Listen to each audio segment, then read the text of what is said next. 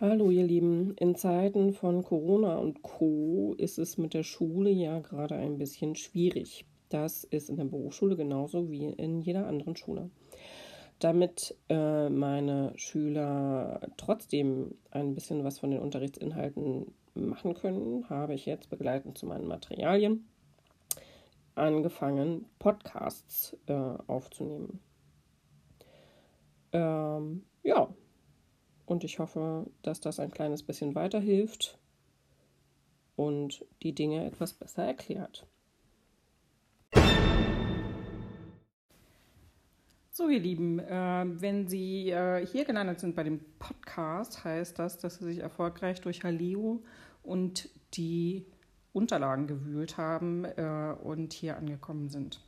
Ähm, ich hoffe, der Podcast, den ich für Sie erstellt habe, hilft Ihnen ein bisschen besser, meine Folien zu verstehen und äh, durchzusehen bei der ganzen Geschichte. Wenn das nicht der Fall sein sollte, dann, ist, dann schreiben Sie sich bitte äh, gleich die Fragen auf, die Sie haben und schicken Sie mir die dann per Mail und dann beantworte ich Ihnen, wenn es nur einzelne Fragen sind, ähm, die persönlich. Wenn von vielen die gleichen Fragen kommen, dann nehme ich nochmal neue Podcast-Folgen dazu auf.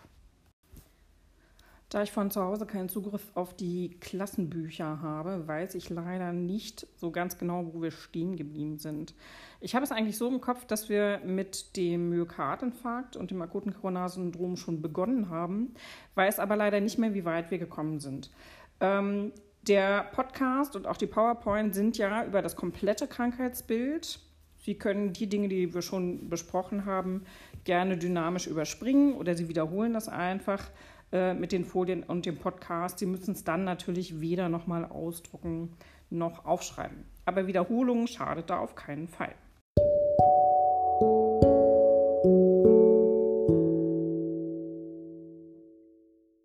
Und ähm, wir fangen jetzt mal an, das gemeinsam durchzugehen.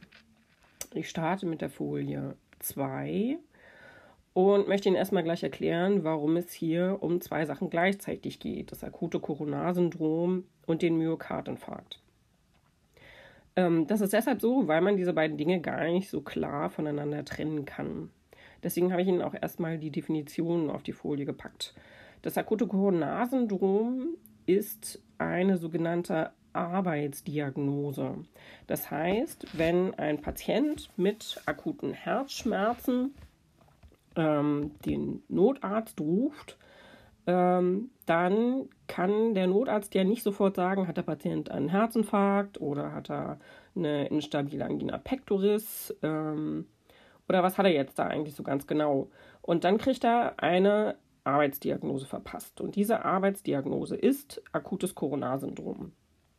Diese Arbeitsdiagnose behält der Patient so lange, bis im Krankenhaus mittels äh, verschiedener diagnostischer Mittel geklärt wurde, was der Patient genau hat. Das kann ich erst mit Hilfe der Diagnostik wirklich klären. Ähm, vorher sind die instabile Angina pectoris und der Myokardinfarkt, der Herzinfarkt, nicht klar voneinander abzugrenzen. Das kann ich von außen nicht sehen, ob es das eine oder das andere ist, und der Patient kann das auch nicht sagen. Und deswegen wurde diese Arbeitsdiagnose eingeführt. Ja, der Herzinfarkt selber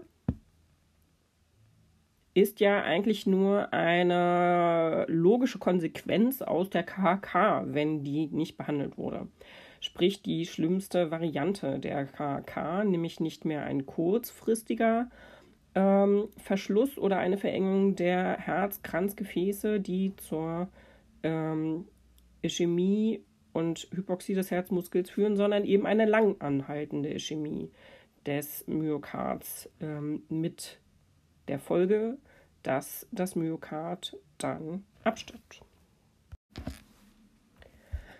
Auf der Folie 3 steht jetzt ein bisschen was in Kursiv. Äh, für die ganze PowerPoint gilt, alles, was kursiv geschrieben ist, sind Zusatzinformationen, Erklärungen, die Sie jetzt irgendwie nicht abschreiben müssen oder lernen müssen, sondern einfach so ein bisschen das Ganze drumherum erklären. Also wann immer kursiv geschrieben, nur eine quasi äh, sonst mündliche Erklärung meinerseits. Ähm, warum bespreche ich so ausführlich den Myokardinfarkt mit Ihnen? Weil es eben einer der häufigsten Todesursachen in Deutschland ist. Unheimlich viele Menschen in Industrieländern versterben an einem Myokardinfarkt, was äh, an den Risikofaktoren, die zu einem Myokardinfarkt führen, liegt. Da kommen wir später nochmal drauf zurück. Tatsächlich ähm, versterben die meisten Patienten dann, bevor sie überhaupt im Krankenhaus landen. Die ersten Minuten, die ersten Stunden sind also die allerwichtigsten. Sobald ein Patient irgendwie in notärztlicher Versorgung ist oder im Krankenhaus in der Versorgung ist, ähm, übersteht er das meistens ganz gut, aber vorher ist es eben schwierig. Je mehr Herzinfarkte ein Patient hat, desto unwahrscheinlicher wird es, dass er diese Herzinfarkte überlebt. Also sollte man nach dem ersten Herzinfarkt zusehen, dass er keine weiteren bekommt. Wenn Sie sich die Folie 4 anschauen, sehen Sie hier mal eine Verteilung für Deutschland, ähm, wo wie häufig Menschen an einem Myokardinfarkt versterben. Da sehen Sie große Unterschiede zwischen den Städten und den eher ländlichen Bereichen. Das liegt daran, dass ähm, in Städten zum einen natürlich sehr viel mehr äh, jüngere Menschen auch leben, ne? so gerade so Berlin und Hamburg und so. Ähm, und das liegt aber auch daran, dass äh, auf dem Land, wie eben zum Beispiel in äh, Mecklenburg-Vorpommern oder Brandenburg, was da ganz oben steht, ähm, die Dichte an Krankenhäusern natürlich nicht so groß ist und damit auch die Erreichbarkeit ähm, nicht so groß ist. Es dauert also viel länger, äh, vom Land aus äh, in ein Krankenhaus zu kommen, als wenn ich natürlich mitten in Berlin oder mitten in Hamburg lebe. Und eben habe ich ja schon gesagt, die ersten Minuten sind entscheidend für das Überleben der Patienten.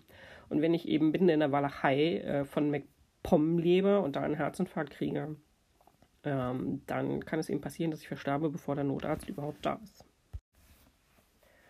Ab Folie 5 geht es jetzt äh, darum, wie ein Herzinfarkt entsteht. Ich habe eben ja schon gesagt, das ist letztlich die logische Konsequenz äh, aus der KHK. Ich habe also beim Myokardinfarkt einen Verschluss von einer oder auch mehreren Koronararterien ähm, durch einen Thrombus, also eine Embolie. Ähm, das habe ich nicht, wenn die Gefäße völlig gesund sind, sondern sie sind in der Regel eben ähm, vorher schon verändert durch die KHK, also durch ähm, atherosklerotische Verkalkungen in den Gefäßen, die die Gefäße verengen. Wenn jetzt äh, in einem Koronargefäß ein Thrombus entsteht und das Gefäß dort verschließt, äh, dann wird alles, was hinter dem Verschluss liegt, nicht mehr mit Blut und damit auch nicht mehr mit Sauerstoff versorgt. Und wenn dieser Zustand über einen längeren Zeitraum anhält, mindestens über drei bis sechs Stunden, dann stirbt das Gewebe dahinter ab und es entsteht eine irreversible Nekrose. Tatsächlich ähm, kann sich das Gewebe wieder erholen, wenn ich innerhalb dieser drei bis sechs Stunden die Durchblutung in dem Koronargefäß wiederherstellen kann. Und das versucht man dann in der Therapie auch. Auf Folie 6 geht es ein bisschen um die verschiedenen Arten von Herzinfarkten. Man kann also auch den Myokardinfarkt nach unterschiedlichen Aspekten einteilen.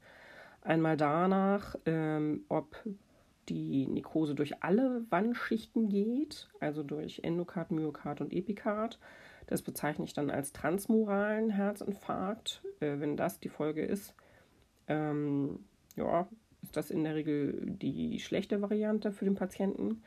Und es kann aber auch sein, dass der Myokardinfarkt nur auf Teilschichten, also zum Beispiel nur im Myokard zu finden ist. Ähm, das bezeichne ich dann als nicht transmuralen Herzinfarkt. Und äh, da habe ich die bessere Prognose. Eine andere Variante, den Herzinfarkt einzuteilen, ist nach dem Bereich, wo ich den Verschluss habe, also ein Vorderwandinfarkt oder Hinterwandinfarkt. Ja, ähm, dann habe ich ähm, auf der Folie stehen, dass die Risikofaktoren für den Myokardinfarkt denen der KHK entsprechen. Die müssen Sie natürlich dann jeweils auch wissen, wenn Sie jetzt denken, was für Risikofaktoren dann äh, suchen Sie mal schön Ihre Unterlagen zur KHK raus und lesen nach, welche Risikofaktoren das waren. Das sind nämlich exakt die gleichen.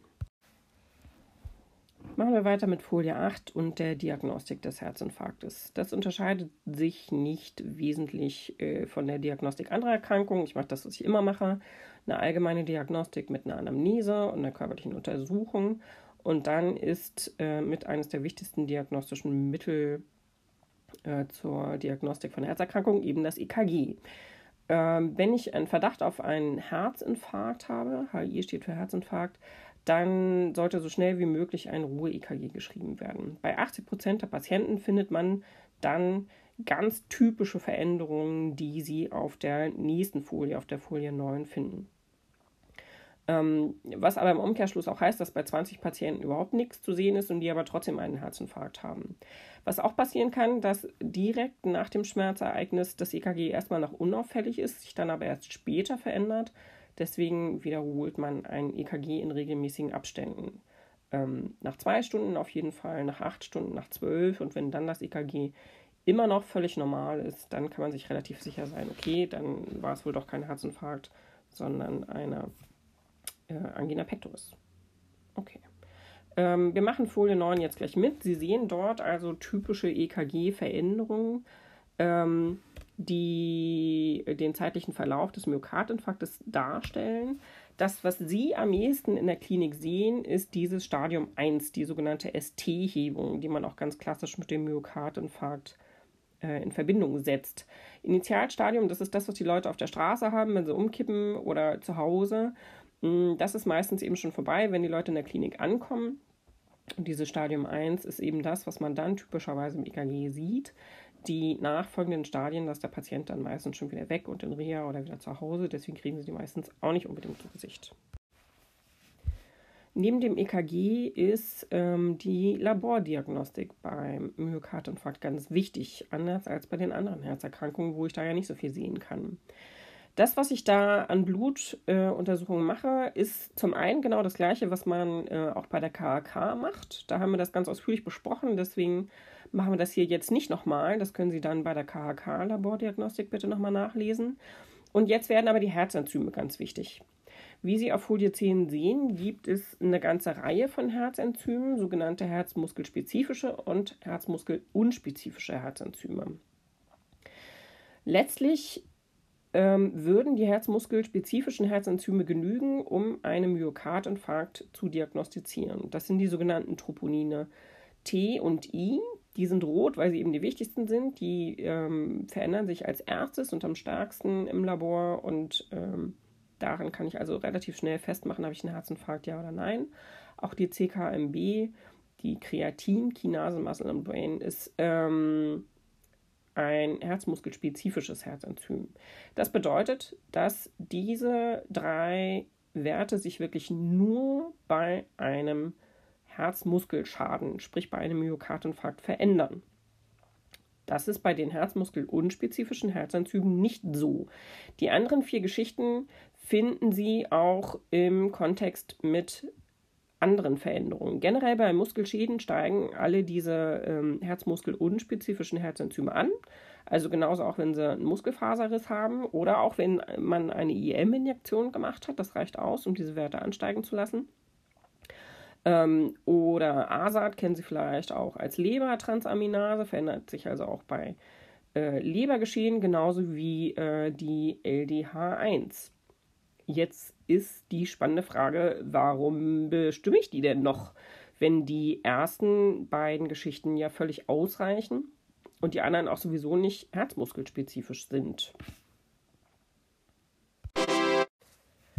Auf Folie 11 finden Sie jetzt noch nähere Erklärungen zu den Herzenzymen. Ähm, das ist für ganz Wissbegierige und wenn Sie das mega doll interessiert, das fragt Sie kein Mensch jemals irgendwo ab. Aber es gibt ja sehr, sehr interessierte Menschen unter Ihnen und für die habe ich so ein paar Zusatzinformationen eingefügt. Alle, die sagen, nö, das reicht mir hier deutlich, äh, die überblättern die Folie 11 einfach. Auf Folie 12 haben Sie eine grafische Darstellung aller dieser Herzenzyme, ähm, die ich bestimmen kann, sowohl herzmuskelspezifisch als auch herzmuskelunspezifisch. Da sieht man, die steigen alle zu unterschiedlichen Zeitpunkten an und haben zu unterschiedlichen Zeitpunkten ihr Hoch und sind zu anderen und unterschiedlichen Zeitpunkten auch wieder verschwunden. Ja, was soll der Käse jetzt? Ähm, tatsächlich brauche ich diese ganzen Herzenzyme eigentlich nur dann bestimmen, wenn ich nicht so genau weiß, wann hat der Patient eigentlich den Herzinfarkt gehabt. Nicht jeder Patient ist bei Bewusstsein, wenn er in die Klinik ankommt oder in einem so guten Zustand, dass er genau sagen kann, ich hatte meinen Herzinfarkt um 11 Uhr. Ähm, und ähm, diese genaue zeitliche Einsortierung ist aber notwendig für die Therapie. Ne? Ich habe Ihnen vorhin gesagt, Äh, ich habe nur so ein Zeitfenster von drei bis sechs Stunden, in dem ich die, in der ich die Durchblutung wiederherstellen kann. Und wenn dieses Zeitfenster vorbei ist, ähm, dann ist das Myokard nekrotisch. Dann mache ich auch diese ganzen Maßnahmen nicht mehr, um die Durchblutung wiederherzustellen, weil die mit einigen Risiken verbunden ist. Ich muss also sehr genau wissen, wann äh, der Herzinfarkt passiert ist. Und wenn der Patient mir das nicht sagen kann, dann bestimme ich eben mehr als die Troponine und die CKMB. Wenn ich genau weiß, wann der Myokardinfarkt oder das Schmerzereignis ähm, äh, stattgefunden hat, dann benötige ich die Bestimmung dieser unspezifischen Herzenzyme nicht. Wenn denn nach mehreren Stunden, nach sechs Stunden, nach zwölf Stunden und aller spätestens nochmal nach 24 Stunden die Laborwerte völlig normal sind und auch das EKG völlig unauffällig ist, dann kann ich eigentlich relativ sicher sein, okay, der Patient hat keinen Herzinfarkt gehabt, sondern ähm, in Anführungsstrichen nur ein Angina pectoris. Auch das ist ja schlimm, aber natürlich etwas weniger schlimm. Äh, zusätzlich muss ich dann natürlich wissen, wie ausgeprägt ist der Myokardinfarkt und deswegen mache ich noch eine Echokardiographie und eine Koronarangiographie. Wenn Sie nicht mehr so genau wissen, was das jeweils bedeutet, da, dann können Sie das nochmal bei der äh, Diagnostik in der Kardiologie nachlesen. Dazu haben Sie von mir ein ähm, Infoblatt bekommen. Auf Folie 14 kommt jetzt die Einteilung des akuten Coronarsyndroms. Ähm, wer jetzt denkt, äh, kann man, warum macht man denn die nicht am Anfang? Ähm, der fragt sich das zu Recht. Ähm, ich habe die Einteilung jetzt erst äh, eingeschoben, weil die Einteilung letztendlich, äh, letztendlich anhand der Diagnostik stattfindet. Äh, wenn Sie sich die Folie anschauen, dann sehen Sie das. Und dann erklärt das so ein bisschen. Ich kann also das akute Coronarsyndrom in ja, nach verschiedenen Aspekten einteilen. Einmal in die instabile Angina pectoris, die habe ich dann, wenn ich keine Veränderungen im EKG habe, keine ST-Hebungen. Äh, und ähm, die herzspezifischen äh, Herzenzyme eben auch normal sind, also Troponine und CKMB. Von einem sogenannten N-STEMI spreche ich, ähm, wenn ich im EKG keine Veränderung sehe, also keine ST-Hebung, Non-ST-Elevations, ne? Elevator, Fahrstuhl und so. Ähm, aber das Labor mir klar sagt, äh, es liegt ein Herzinfarkt vor, weil die Troponine hoch sind. Dann ist es ein N-STEMI, also ein Myokardinfarkt ohne EKG-Veränderung. Und dann gibt es noch den STEMI, ähm, das ist ähm, ja, quasi das Vollbild des Myokardinfarktes mit ST-Hebung im EKG und CKMB und Troponine sind erhöht. Das ist dann quasi die schlechteste Variante für den Patienten. Beziehungsweise eine schlechtere Variante gibt es natürlich noch, den plötzlichen Herztod, aber wir gehen jetzt mal vom Lebenszustand des Patienten aus. Jetzt sind wir bei den Symptomen des Myokardinfarktes angekommen. Ähm, ich habe eingangs ja schon gesagt, dass ein Patient, wenn er so einen, so einen Herzschmerz bekommt, eigentlich nicht wirklich sagen kann, habe ich jetzt einen Angina pectoris-Anfall oder habe ich einen Herzinfarkt. Ähm, das liegt daran, weil die Symptome letztlich komplett identisch sein können. Das, was unterschiedlich sein kann, ist die Ausprägung. Ganz oft ist es so, dass die Symptome eines Myokardinfarktes eben stärker sind als die bei einem Angina pectoris-Anfall.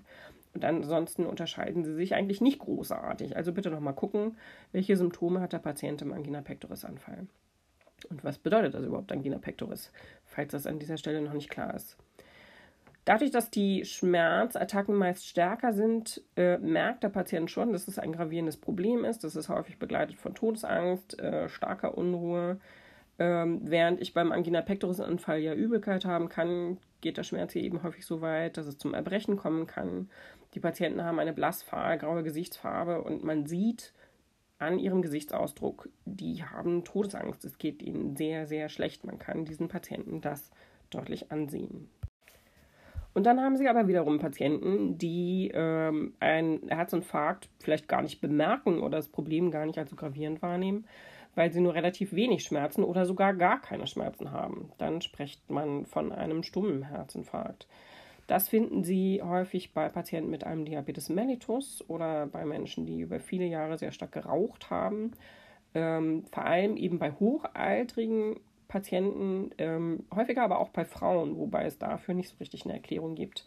Alle anderen Sachen lassen sich gut erklären. Diese Menschen äh, haben nämlich dann in der Regel eine Polyneuropathie. Die merke ich nicht nur an den Füßen, was Ihnen äh, Frau Papst wahrscheinlich äh, ausführlich erklärt hat, sondern es sind natürlich alle Nerven im Körper äh, durch die gestörte Durchblutung geschädigt und auch die Nerven am Herz, weswegen Herzschmerzen mitunter gar nicht so wahrgenommen werden. Häufig geht äh, so einem Herzinfarkt auch ein Angina pectoris Anfall voraus, sodass dann eben aus einem instabilen Angina pectoris Anfall zu 60 Prozent ähm, auch ein Herzinfarkt werden kann. Ab Folie 18 geht es um die Komplikationen, die durch einen Herzinfarkt entstehen können. Nicht, dass ein Herzinfarkt nicht schon schlimm genug wäre, weil ja Patienten ähm, doch gar nicht so selten daran versterben können, sondern es können noch eine ganze Reihe weiterer lebensbedrohlicher Komplikationen im Rahmen des Herzinfarktes auftreten. Diese Komplikationen sind wahrscheinlicher in den ersten Stunden und Tagen nach einem Herzinfarkt. Je weiter weg der Herzinfarkt ist, desto unwahrscheinlicher ist es, dass diese Komplikationen auftreten. Ich habe jetzt hier dick gedruckt immer die Komplikationen aufgeführt. Alles, was wieder quer gedruckt, kursiv gedruckt darunter ist, sind nur nähere Erklärungen, äh, die Sie aber ja, nicht konkret wissen oder lernen müssen. Sehr, sehr wahrscheinlich sind Herzrhythmusstörungen im Rahmen äh, eines Herzinfarktes und da eben nicht die harmlosen, sondern ähm, dann durchaus auch lebensbedrohliche wie Kammerflimmern oder Vorhofflimmern, die dann auch, wenn der Patient schon in der Klinik ist und sofort reanimiert wird, häufig zum Tod des Patienten führen, weil das Herz eben so stark vorgeschädigt ist. Dann kann es auch zu einer Herzinsuffizienz kommen, besonders zu einer Linksherzinsuffizienz. Eine Insuffizienz ist eine Funktionsschwäche eines Organs, in dem Fall eben des Herzens. Ähm, das bedeutet, wenn das Herz eine Funktionsschwäche hat, dann kann es nicht mehr ausreichend Blut pumpen, um den Körper zu versorgen. Auch nicht besonders günstig. Ähm, auf Folie 19 ist ähm, eine Komplikation aufgeführt, die Sie wahrscheinlich auch mit Frau Papst schon ausführlich besprochen haben. Der Schock, in dem Fall ein kardiogener Schock, äh, was ja nichts anderes heißt, als dass ein Schock durch ein Herzproblem verursacht wird. Ich habe mal die Symptome nochmal aufgeführt, ist aber auch nur Wiederholung. Auf ähm, Folie 20 geht es weiter mit den Komplikationen. Ähm, durch die Mangeldurchblutung des Myokardes kann ein sogenanntes Herzwandaneurysma entstehen. Ein Aneurysma äh, haben Sie ja vielleicht kennengelernt als Gefäßaussackung, da das Herz ja letztlich aber auch einfach nur ein ziemlich äh, dickes Gefäß ist, was irgendwie ins ähm, Gefäßsystem eingebastelt ist, kann also auch die Herzwand aussacken und nicht eine Aussackung der Herzwand haben. Je nachdem, äh, wo ich den Myokardinfarkt habe, sind die Außenwände des Herzens betroffen, ähm, aber auch das Septum, auch das besteht ja zum Großteil aus Myokard, ähm, kann betroffen sein und hier kann ein Aneurysma entstehen. Wenn so ein Aneurysma da ist, ähm, ist die Wand an dieser Stelle dünner, was ähm, die Gefahr der Ruptur mit sich bringt, also dass es einreißt und es dann zu starken Blutungen kommt. Äh, selbst wenn das nicht passiert, ist es nicht günstig, weil es die Funktion des Herzens einschränkt und dort schneller Trompen entstehen können und weitere Embolien ausgelöst werden. Wenn das Myokard reißt, wird es sehr schnell lebensgefährlich. Wenn die Außenwand äh, des Herzens reißt, dann äh, entsteht eine sogenannte Perikard-Tamponade. Es tritt also das Blut in den Herzbeutel aus. Das ist ein in sich abgeschlossener Raum, der auch kaum dehnbar ist. Das heißt, er läuft sehr schnell voll innerhalb von Minuten mit Blut. Und wenn er vollgelaufen ist, kommt das Blut zum Stillstehen. Wenn es zum Stillstehen kommt, dann äh, gerinnt es und dann haben sie einen riesigen Thrombus um das eigentliche Herz herum, der das Herz darin hindert, sich weiter auszudehnen und zu schlagen. Und das führt dann sehr schnell zum Herzstillstand. Genauso kann ähm, es eben auch zu einer Myokardruptur im Septum kommen, wenn das Septum betroffen ist. Und dann entsteht ein sogenannter Links-Rechts-Schand. Ein Schand ist eine Kurzschlussverbindung zwischen sauerstoffreichem und sauerstoffarmem Blut. Sie kennen das vielleicht eher von der Dialyse, dass ein Dialysepatient einen Schandarm hat, einen Schand am Arm. Auch das ist eine Kurzschluss, Kurzschlussverbindung zwischen Arterie und Vene.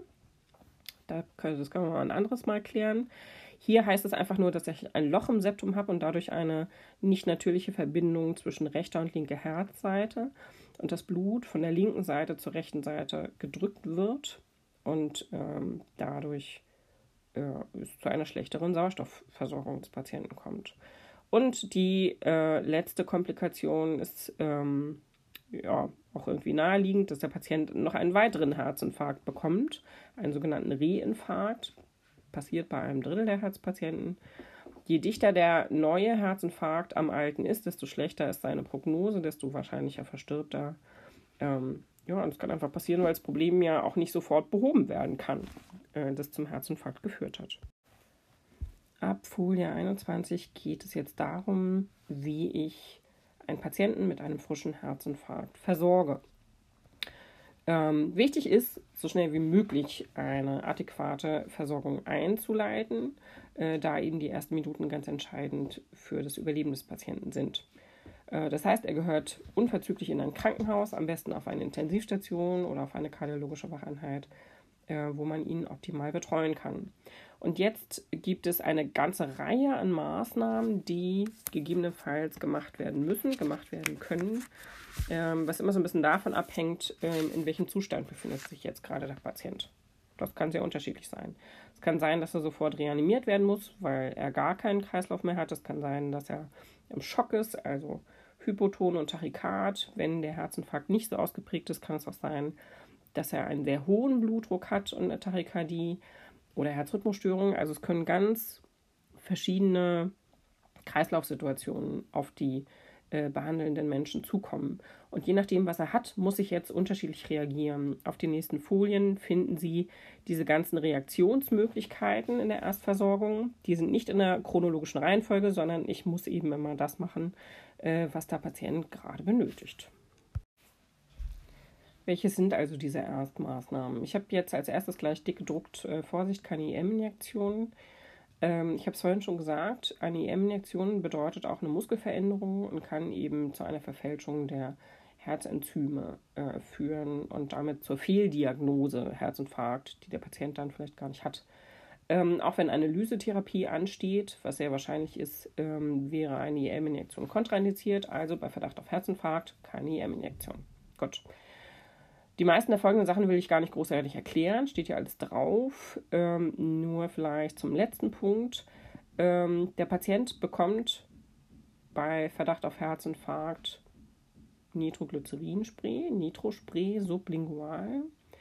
Äh, Voraussetzung dafür ist, dass er mindestens einen systolischen Blutdruck von 100 mm Hg hat. Warum? Weil Nitrate, das Nitrospray, ähm, nicht nur die Herzkranzgefäße deutlich erweitert und damit die Durchblutung wieder verbessert, sondern vor allem ähm, alle Gefäße deutlich erweitert und damit der Gesamtblutdruck deutlich absinkt. Wenn er sowieso schon einen sehr schlechten Blutdruck, also unter 100 mm Hg hat, kann das dann passieren, dass er dann gar keinen Blutdruck mehr hat. Das ist nicht das Ziel der ganzen Nummer und deswegen muss ich vor der Nitrospraygabe unbedingt gucken, was für einen Blutdruck hat er und der sollte mindestens 100 mm Hg sein. Gut. So, was hilft mir jetzt Nitrospray bei einem Myokardinfarkt? Ähm, er hat ja einen Verschluss durch einen Thrombus und gar nicht nur verengte Herzkranzgefäße. Das, was dann aber passiert ist, ähm, dass der Thrombus ähm, durch die Erweiterung der Herzkranzgefäße weiter reinrutscht in das Gefäß äh, und dadurch das Infarktareal kleiner wird, ne? weil ja nur das, was hinter dem Thrombus liegt, nicht mehr durchblutet wird. Und wenn der Thrombus jetzt weiter reinrutscht in ein kleineres Gefäß, dann ist auch das Infarktareal dahinter kleiner. Und deswegen gibt man äh, auch bei einem Myokardinfarkt Nitro, ähm, auch wenn es nicht gegen die Schmerzen hilft. Also während Nitrospray bei einem Angina pectoris Anfall dazu führt, dass die Schmerzen verschwinden, äh, tut es das bei einem Myokardinfarkt nicht, aber das Infarktareal wird begrenzt.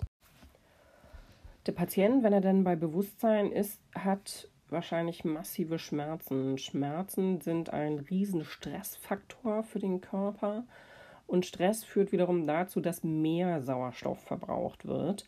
Und es gibt ja hier sowieso schon ein Sauerstoffversorgungsproblem des Myokards. Also muss ich zusehen, dass die Schmerzen des Patienten so schnell wie möglich verschwinden. Das mache ich jetzt nicht mit irgendeiner Tablette, das dauert viel zu lange, bis es hilft. Ähm, deswegen muss ich es IV machen und ähm, da fange ich auch nicht an mit Paracetamol äh, und Novaminsulfon, sondern ich nehme direkt Morphin als eines der stärksten Schmerzmittel, um den Schmerz zu bekämpfen. Dann steht hier noch Patient sedieren.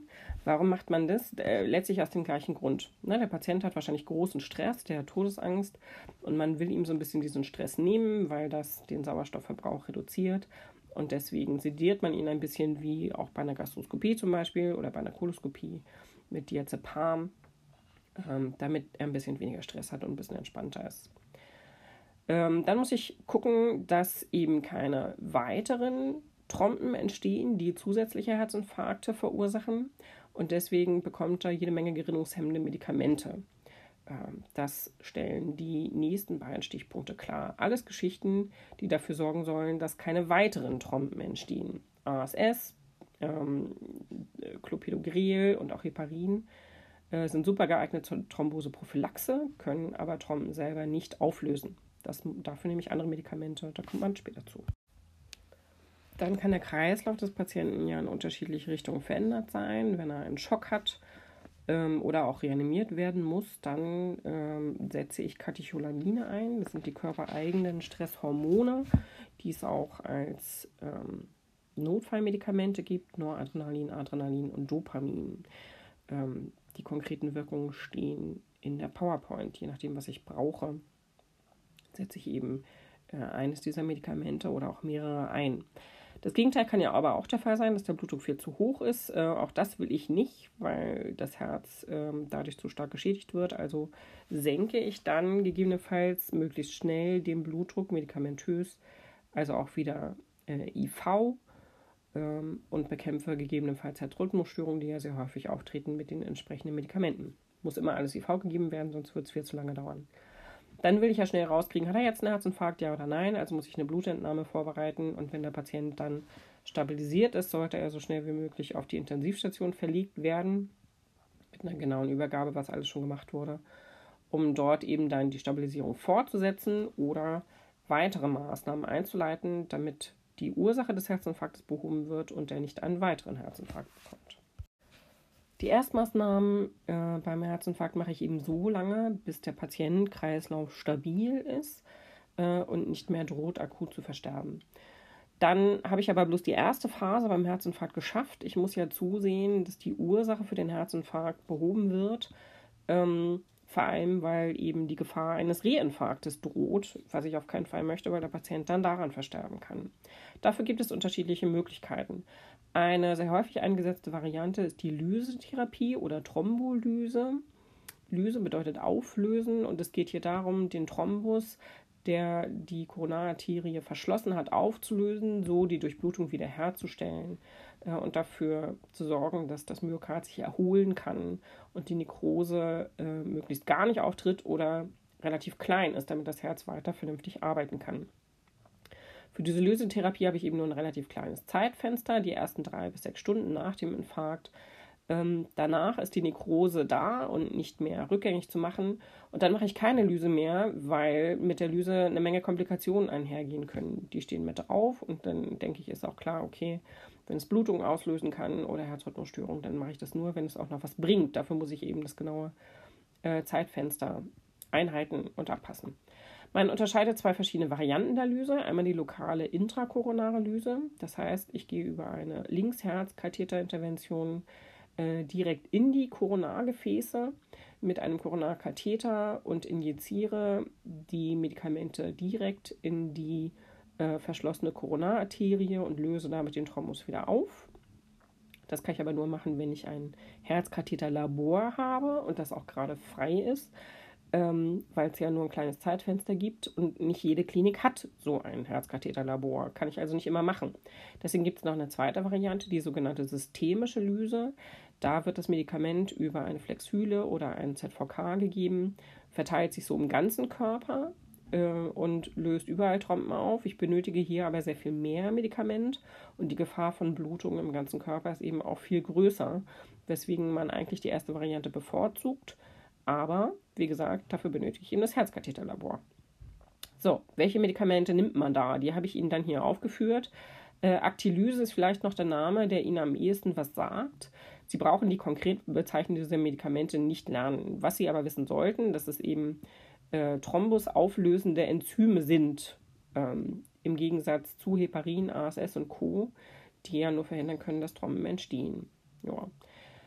Nicht durchführen kann ich das, wenn eben gerade frisch eine IM-Injektion durchgeführt wurde, auch nicht, wenn der Patient gerade operiert wurde ähm, oder bereits Gerinnungsstörungen Richtung Blutungsrisiko hat, äh, weil dann die Lysetherapie dazu führen könnte, dass der Patient verblutet. Äh, das will ich ja nicht. Ne? Eine Alternative zur Lysetherapie ist eine ähm, möglichst schnell durchgeführte PTCA, also eine Akut-PTCA. Die PTCA haben wir bei der KHK schon mal ganz ausführlich besprochen und da haben Sie auch ein äh, Infoblatt dazu. Wenn Sie jetzt nicht mehr so genau wissen, was das ist, dann lesen Sie sich das bitte nochmal durch. Ähm, grundsätzlich ist die ein bisschen besser geeignet als die Lysetherapie, aber auch hierfür benötigen Sie wieder ein Herzkatheterlabor. Kann ich also nur machen, wenn ich das habe. Ähm, und äh, damit wird es seltener durchgeführt als die Lysetherapie. Im Rahmen dieser PTCA kann ich auch versuchen, den Thrombus abzusaugen. Das Ganze heißt dann Aspirationsthrombektomie. Und so kann ich eben die Durchblutung wiederherstellen. Wenn der Patient diese akute Phase, die ersten Stunden und Tage nach dem Herzinfarkt gut überstanden hat, ähm, dann will äh, der Arzt nach Möglichkeit dafür sorgen, dass der Patient keine weiteren Herzinfarkte bekommt. Und das macht er mit den weiterführenden Maßnahmen. Ähm, ich muss also einschätzen als Arzt, wie hoch ist das Risiko, dass der Patient wieder einen Herzinfarkt bekommt. Das kann ich ähm, nochmal mit einer Koronarangiographie machen, mit einer Linksherzkatheteruntersuchung, falls das noch nicht erfolgt ist. Und dann wird entschieden, benötigt der Patient eine PTCA und Stand oder eine Bypass-OP. Was er in jedem Fall benötigt, sind ähm, die folgenden äh, Faktoren, die auf der Folie aufgeführt sind. Das entspricht letztlich komplett der Behandlung und Therapie der KHK. Risikofaktoren müssen ausgeschaltet werden. Ähm, der Patient benötigt eine ganze Reihe an Medikamenten, die äh, den, die Verengung der Koronargefäße ähm, ja, die dem entgegenwirkt. Und der Patient kommt in eine sogenannte Anschlussheilbehandlung, eine AHB. Eine AHB ist nichts anderes als letztlich auch eine Kur in einer Reha-Klinik, nur dass sie eben sehr viel dichter am eigentlichen Ereignis stattfindet. Eine AHB erfolgt innerhalb von sieben Tagen, na, spätestens innerhalb von sieben Tagen nach Krankenhausentlassung und ist damit eben ähm, schneller als eine normale Kur. Ansonsten werden die gleichen Sachen gemacht, ne? Äh, Sport, äh, Psychotherapie und ähm, Ernährungsberatung und solche Geschichten. Ja. Und alle diese Dinge sorgen dann hoffentlich dafür, dass der Patient keinen weiteren Infarkt bekommt. Ja, und dann sind wir eigentlich auch schon fertig mit dem äh, Myokardinfarkt, denn die letzte Aufgabe haben sie bereits gemacht in einer Stunde, in der wir mal eine Sitzung hatten und sie selbstständig ähm, die Pflege von KK-Myokardinfarkt und äh, Herzinsuffizienz ausgearbeitet haben. Jetzt heften Sie also bitte hinter Ihre Unterlagen zum Myokardinfarkt die Pflege beim Myokardinfarkt. Ähm, Pflege nach Linksherzkatheter müssen Sie hier nicht mehr einsortieren, das haben Sie schon hinter der KHK und ist ja da genauso angebracht wie hier. Ist also wurscht, wo es einheften. Okay, sehr schön. Den äh, Myokardinfarkt haben wir geschafft und die äh, weiteren Geschichten zur Herzinsuffizienz machen sie dann mit dem Podcast von Frau von Witzendorf. Okay, ich hoffe, das hat Ihnen geholfen äh, und Sie haben hier durchgesehen. Ansonsten ähm, melden Sie sich bitte per Mail bei mir und dann kann ich gegebenenfalls nochmal weitere äh, Podcast-Folgen aufnehmen, um Ihre Fragen dazu zu beantworten. Na dann, viel Spaß dabei.